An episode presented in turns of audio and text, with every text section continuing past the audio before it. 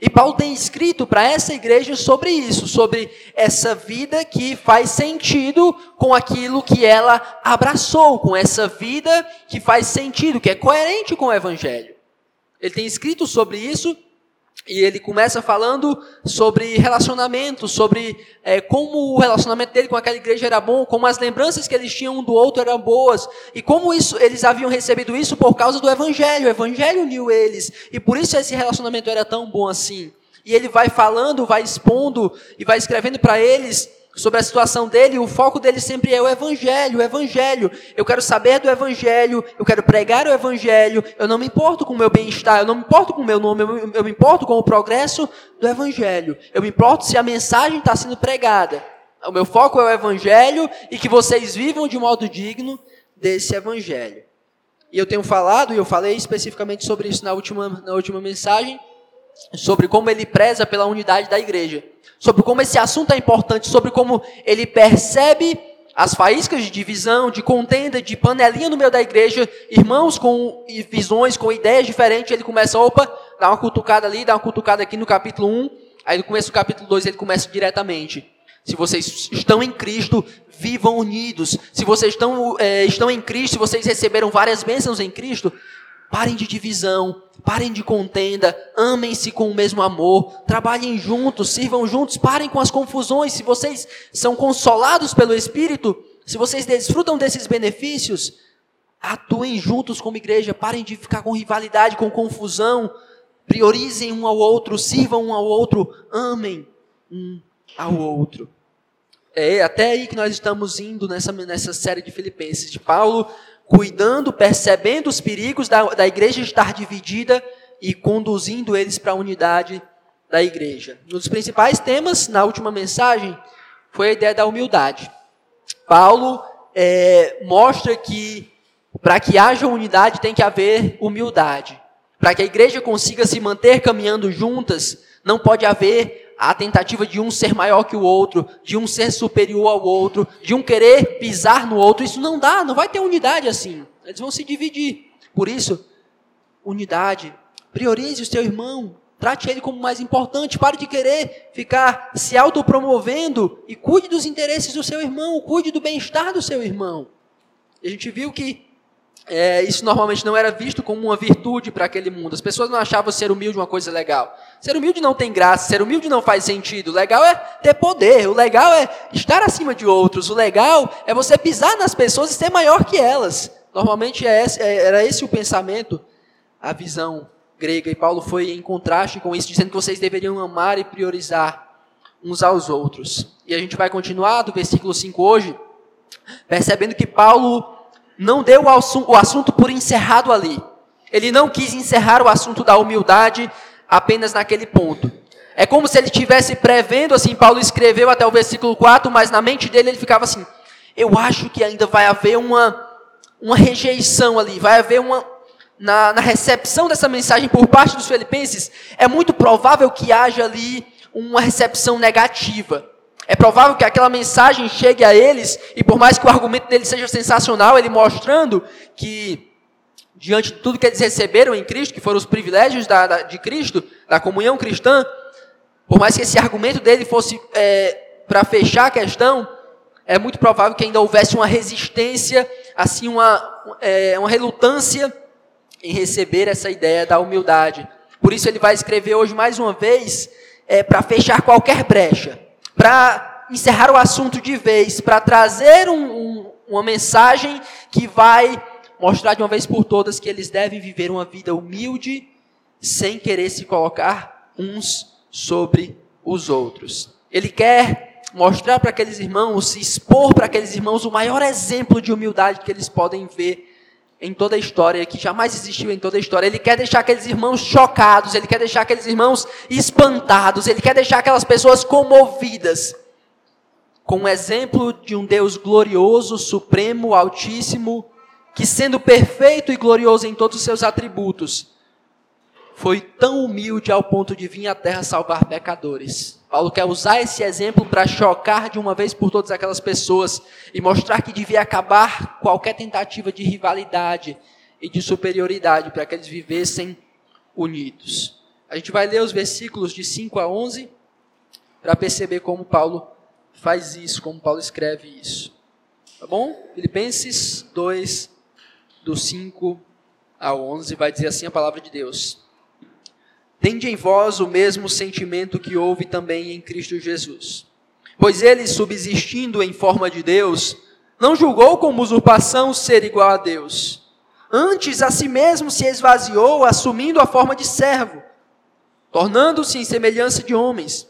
E reconhecido em figura humana, a si mesmo se humilhou, tornando-se obediente até a morte e morte de cruz.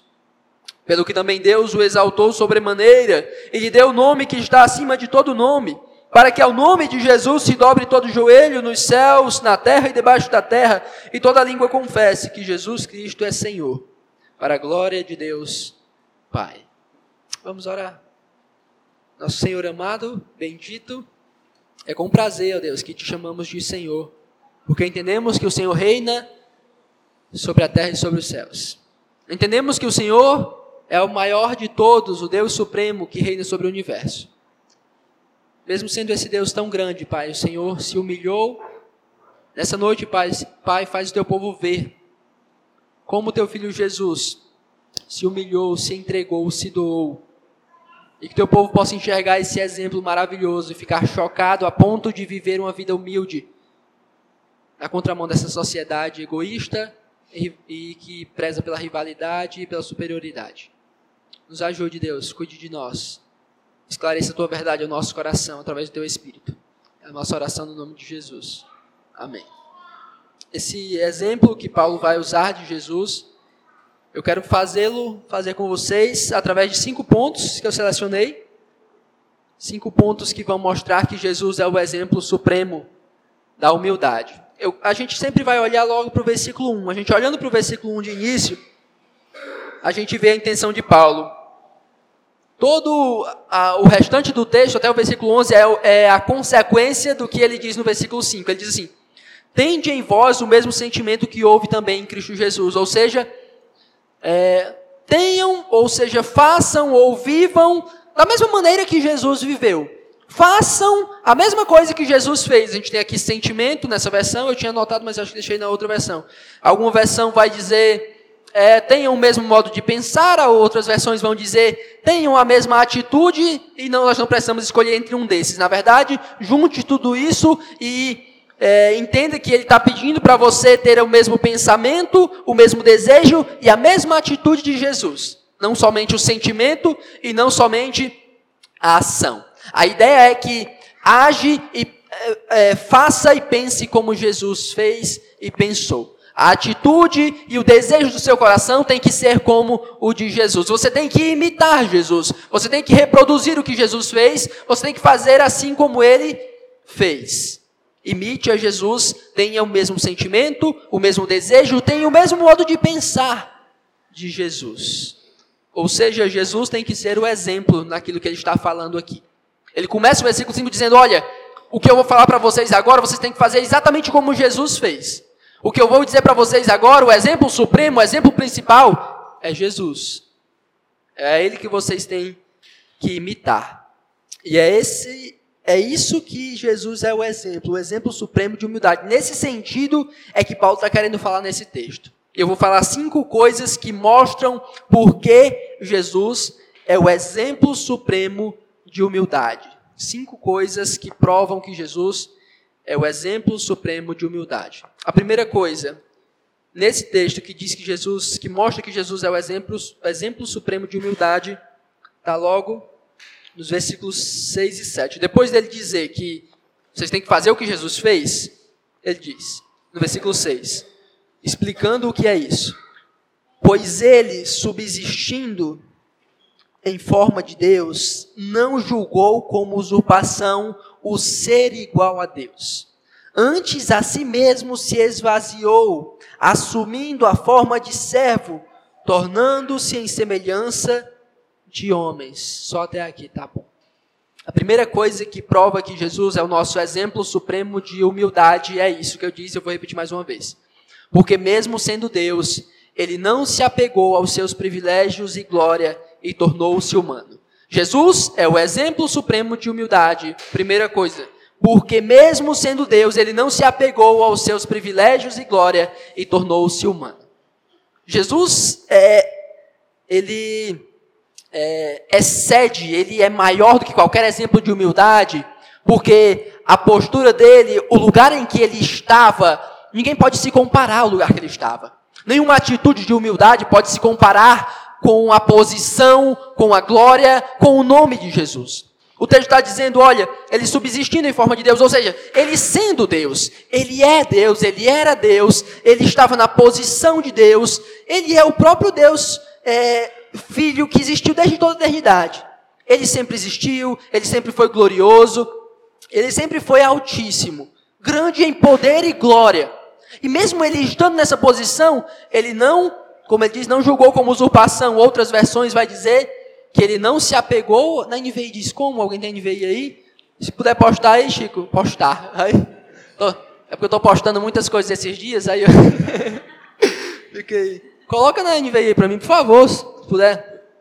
Ele usa, é, algumas versões dizem que ele não se apegou e também que não julgou que a posição de Deus ou ser Deus fosse algo que ele devesse se apegar. A ideia é que Jesus, ao é, assumir a, a condição de ser humano, ele não teve uma postura de ah, eu já sou Deus, eu sou Deus supremo, Deus absoluto, eu não preciso fazer isso, eu não quero fazer isso, eu estou numa posição gloriosa, eu não preciso me colocar nessa posição de ser humano. Não tem por que eu fazer isso, não tenho interesse em fazer isso, eu não quero fazer isso. Ele poderia ter tido essa postura de não se importar, de é, abraçar e reter todos os privilégios e glória que ele tinha, todo o renome que ele tinha, todo o poder que ele tinha. Ele poderia ter ficado nessa posição. Mas Paulo diz, ele não julgou isso como, é, ele não quis se apegar a essa condição, de tal forma que rejeitasse a ideia de se tornar homem. Ele mesmo sendo Deus, ele não julgou que é, essa posição, essa, essa condição em que ele estava, fosse é, algo que ele devesse se apegar a tal ponto que ele rejeitasse a ideia de se tornar humano.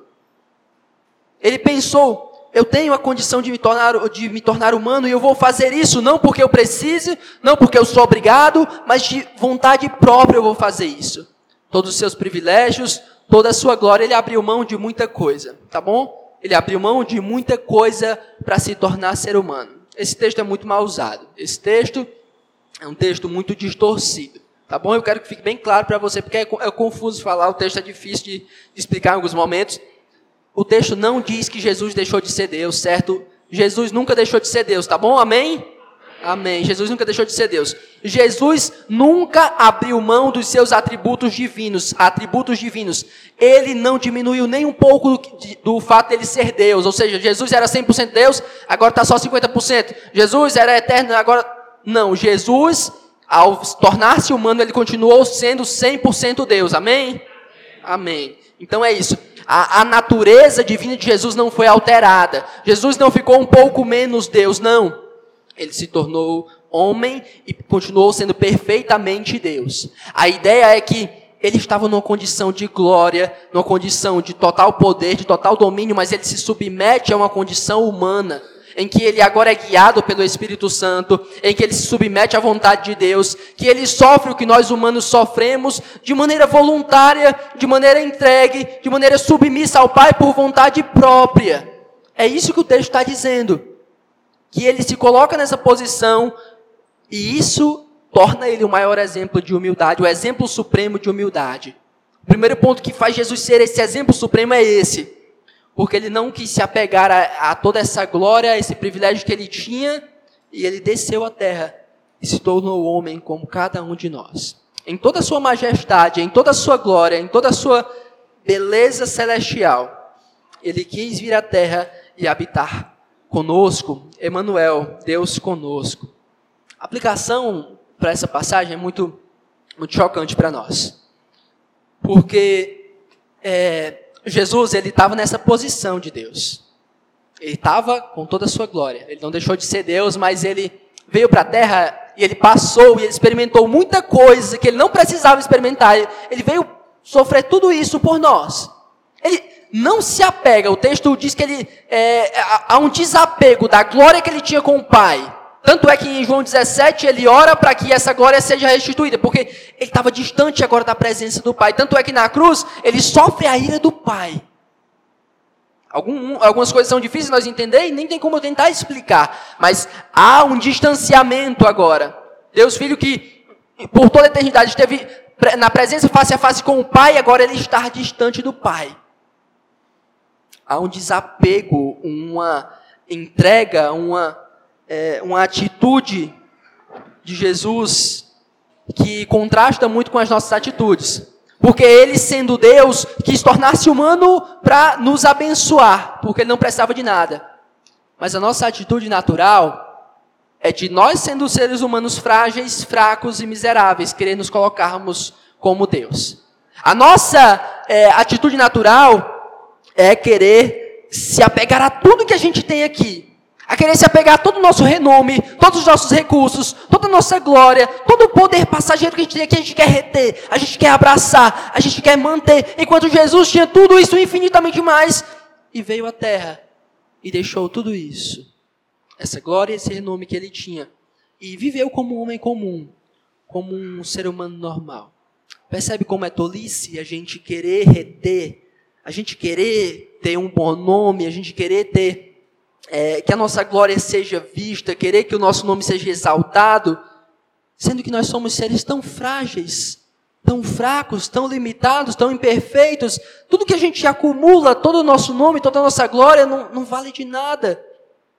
E Jesus, sendo supremo, sendo glorioso, abriu mão de tudo isso e veio à terra. Olha o contraste, olha o que Jesus nos ensina a nos desapegarmos dessa tentativa de retermos e de mantermos uma glória que não vale a pena. Uma glória que não faz sentido aqui nesse mundo. De manter o nosso nome, de manter o nosso status, de manter os nossos recursos, de viver, de sempre querer, de sempre buscar isso, enquanto isso acaba não valendo de nada. E o exemplo de Jesus nos ensina esse desapego, essa entrega, é, abrir mão disso.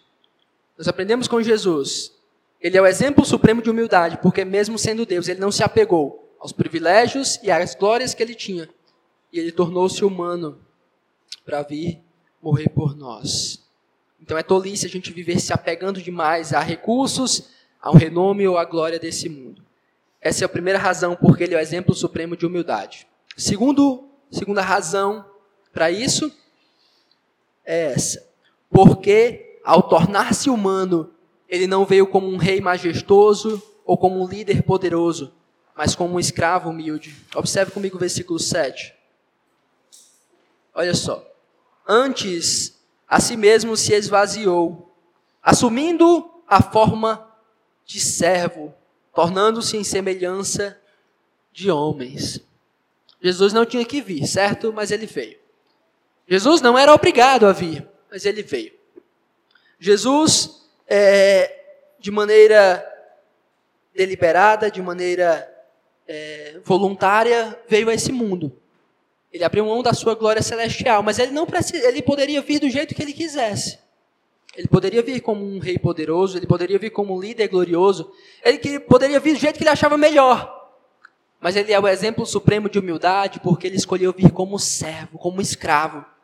Porque ele poderia vir de uma maneira majestosa, mas ele vem de uma maneira humilde.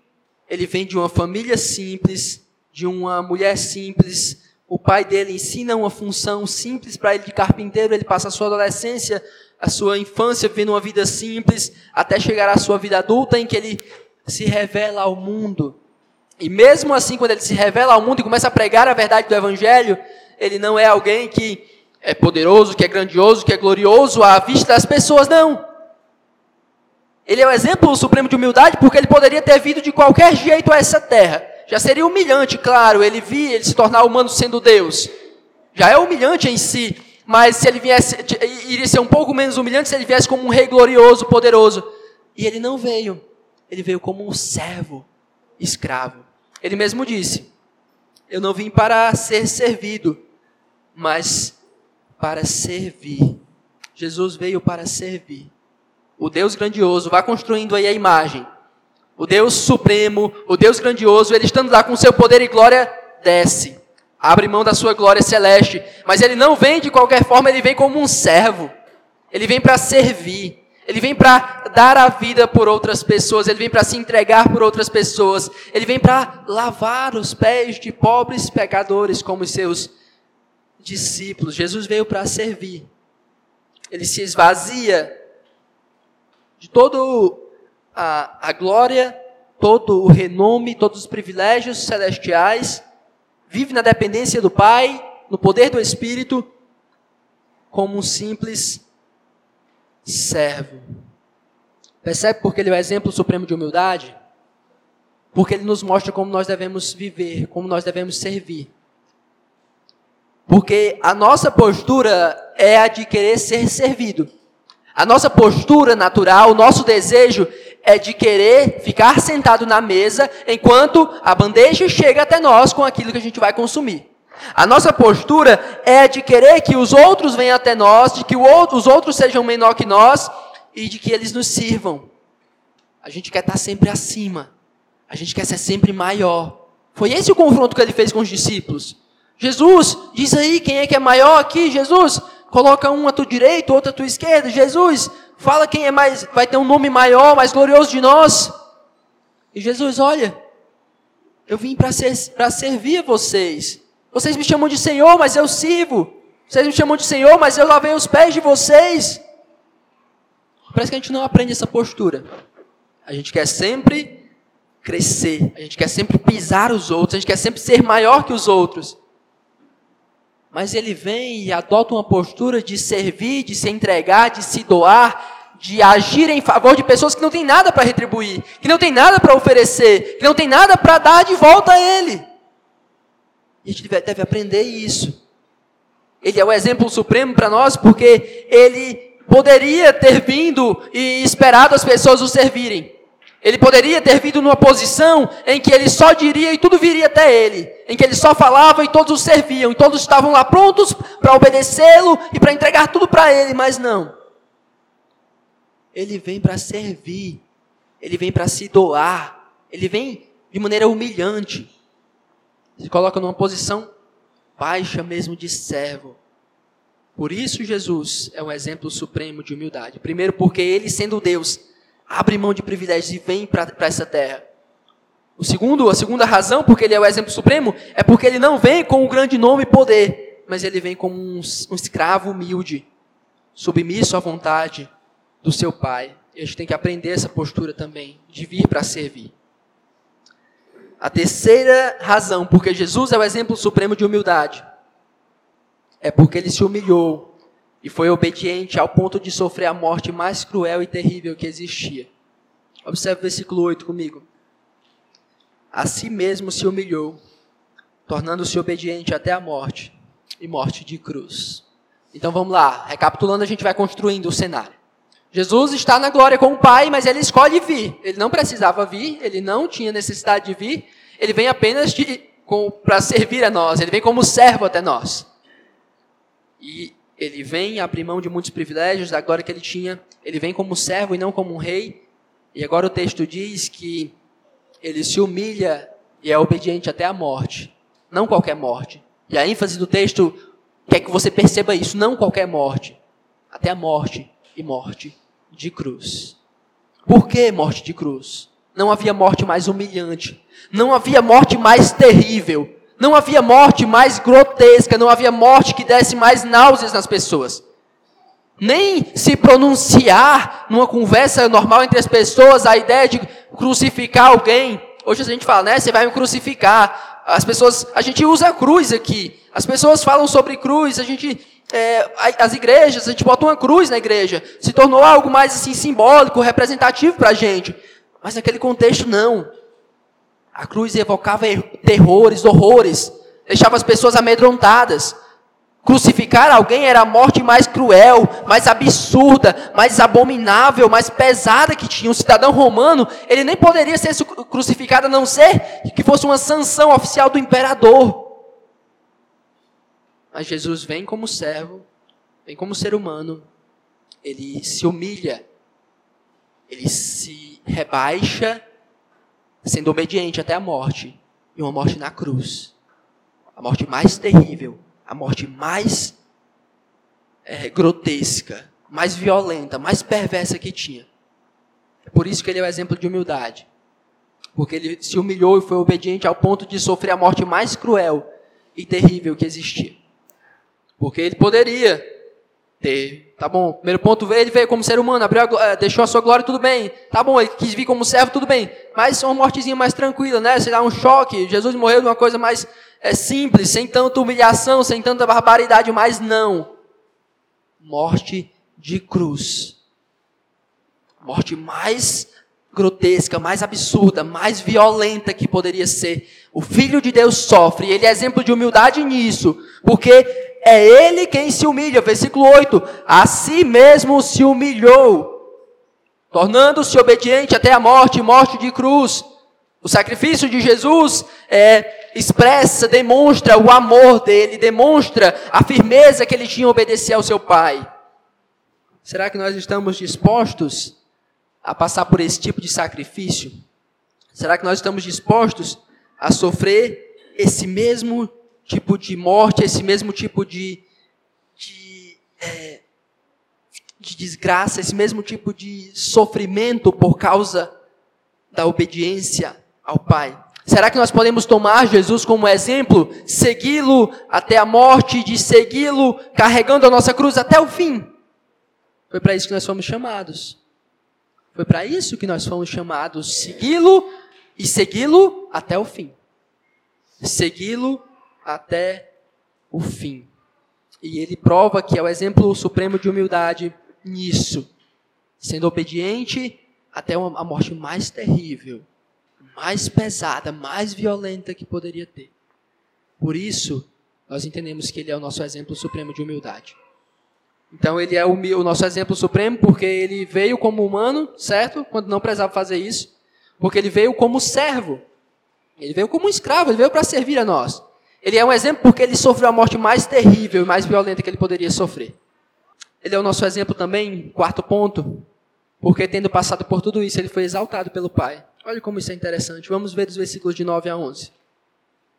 Vai dizer assim: Pelo que também Deus o exaltou sobremaneira e lhe deu o nome que está acima de todo nome, para que ao nome de Jesus se dobre todo joelho, nos céus, na terra e debaixo da terra, e toda língua confesse que Jesus Cristo é Senhor. Só até aqui. Sim, Jesus é o nosso exemplo supremo pelo fato dele ter sido exaltado acima de todos. Como assim, Gabriel? Até então tu só tem falado coisa pesada e ruim, Gabriel. Como é que agora ele é o exemplo porque ele é exaltado? Mas é justamente por isso. A promessa de Deus para aqueles que se humilham, para aqueles que são humildes, é a exaltação. E a gente compreende melhor isso na pessoa de Jesus. Ele é o nosso exemplo, sim, porque ele veio. Ele é o nosso exemplo, sim, porque ele veio como servo. Ele é o nosso exemplo, sim, porque ele veio é, e se humilhou, teve uma morte terrível. E ele é o nosso exemplo porque Deus fez tudo isso com ele e após isso Deus o exaltou. E a promessa para todos aqueles que são humildes é essa de que serão exaltados. Após passar por todo esse sofrimento, ele foi exaltado pelo Pai. O texto diz coisas grandiosas. Deus o exaltou sobremaneira, acima de todos.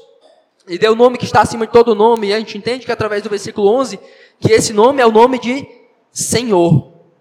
Jesus é Senhor, é a confissão da igreja cristã. Jesus é Senhor. Através da sua morte, da sua ressurreição, da sua ascensão, da sua exaltação, Deus faz com que todos saibam que seu filho é Senhor e que todos deem glória ao seu filho. Ele já era Senhor soberano antes de todas as coisas? Claro, ele era.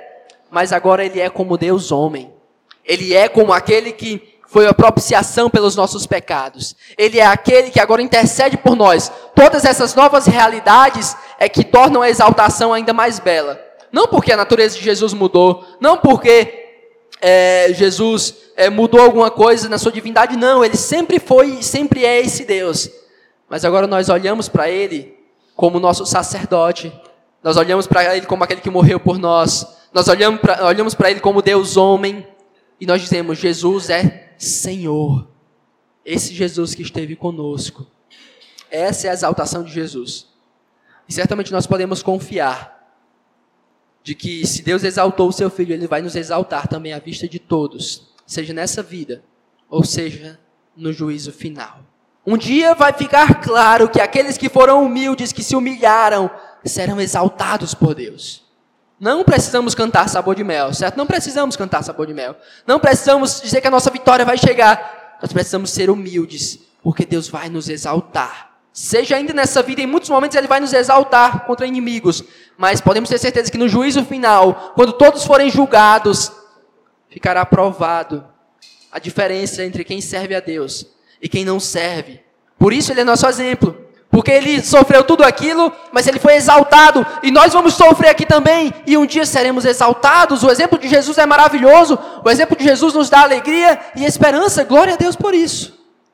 Glória a Deus por isso. Último ponto, certo?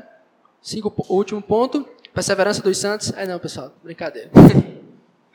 é, pegaram até aqui os quatro pontos? Vamos lá ver se vocês pegaram. Só a nossa última recapitulação. Jesus é o exemplo supremo de humildade. Se eu falar, vocês vão conseguir repetir de boa. Porque ele mesmo sendo Deus, se tornou homem e veio a essa terra. Porque ele veio como veio a essa terra como homem, segundo ponto, mas não veio como um líder, como um rei, veio como um escravo, um servo. Terceiro ponto, porque ele se humilhou e foi obediente até a morte, uma morte terrível. E o quarto ponto é porque ele foi exaltado, e isso nos dá a esperança de que nós também seremos exaltados um dia. Último ponto, e esse é muito interessante. Quinto ponto, porque mesmo em sua exaltação, a glória foi dada somente ao Pai. Último ponto, o finalzinho do versículo 11. Vamos ler o versículo 11 todo. E toda língua confesse que Jesus Cristo é Senhor para a glória de Deus Pai. Olha como interessante. A gente tende a pensar que a exaltação, a glória de Jesus. Jesus está sendo louvado, Jesus está sendo exaltado. Tudo isso tem um único propósito: levar a glória para Deus. E quando a gente pensa na exaltação que nós receberemos, o objetivo também deve ser esse não significa que nós, por nós sermos exaltados, a glória é nossa, o louvor é nosso, o reconhecimento é nosso. Não! Até a nossa exaltação é para a glória de Deus. Até as nossas vitórias são para a glória de Deus. Até os momentos em que nós vencermos, até o momento em que as pessoas nos aplaudirem, é para a glória de Deus. Para a glória de Deus. Tudo o que fizermos deve resultar na glória de Deus. Todas as nossas ações, todo o nosso trabalho, todo o nosso é, labor, tudo para a glória de Deus. Espero que tenha ficado claro esses pontos para você. Eu quero concluir fazendo você olhar para esse exemplo de Jesus. Eu quero que você olhe para Jesus, olhe para o que ele fez. Olhe para o que esse texto descreve sobre Jesus, do início ao fim. Ele, sendo Deus, vem ser homem, ele se torna homem. Ele sendo homem nessa terra, ele não vem como um líder poderoso, ele vem como um escravo simples. Como um escravo simples, ele se humilha e ele morre. E ele morre a morte mais terrível que poderia ser na cruz. Sofrendo isso, ele é exaltado pelo Pai. Ele é colocado acima de tudo e acima de todos. O seu nome é maior do que todos. E isso resulta na glória de Deus. Eu quero que você olhe para Jesus e faça isso. Perceba como é grande a obra de Jesus. Agora olhe para isso e pense nessa encarnação Pense na caminhada, no que ele viveu nessa terra. Pense no que ele fez nesse mundo. A sua morte chocante, a sua morte horrível, a sua morte injusta. Ele era Deus. Ele é Deus. Ele sempre foi Deus desde toda a eternidade. E ele voluntariamente, de maneira entregue, voluntária, ele faz isso. A pergunta é: como nós podemos ser arrogantes contemplando o que esse Deus fez? Como nós podemos ser orgulhosos diante desse exemplo de Jesus. Como eu posso querer humilhar outros se o meu Deus se humilhou naquela cruz? Como nós fazemos isso? Como nós temos coragem de fazer isso? Como eu vou me agarrar aos prazeres, às glórias, o reconhecimento desse mundo, se o meu Deus, ele deixou o seu trono e veio habitar aqui conosco? Como a gente se prende às coisas desse mundo, se ele deixa o trono dele e vem para cá? Ser Deus conosco. Como? Como exigir? Como ficar pedindo que outros nos sirvam? Como ficar reclamando de que pessoas não me servem? Como eu vou ficar reclamando e pedindo que outros nos sirvam, que outros venham me servir, que outros venham atrás de mim, que outros me façam favores, se o meu Deus, soberano sobre todo o universo, veio a essa terra e lavou os pés de pecadores miseráveis? Como? Como eu vou fazer isso? Como nós queremos receber o louvor e a glória? Se tudo que ele fez, tudo isso que ele passou, no fim das contas, resultou apenas na glória do seu Pai.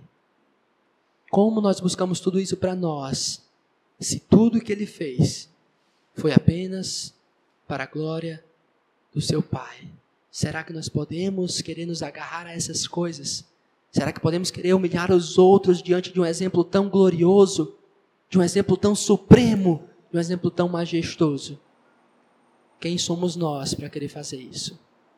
Tenham a mesma atitude, tenham o mesmo sentimento, tenham o mesmo modo de pensar de Jesus.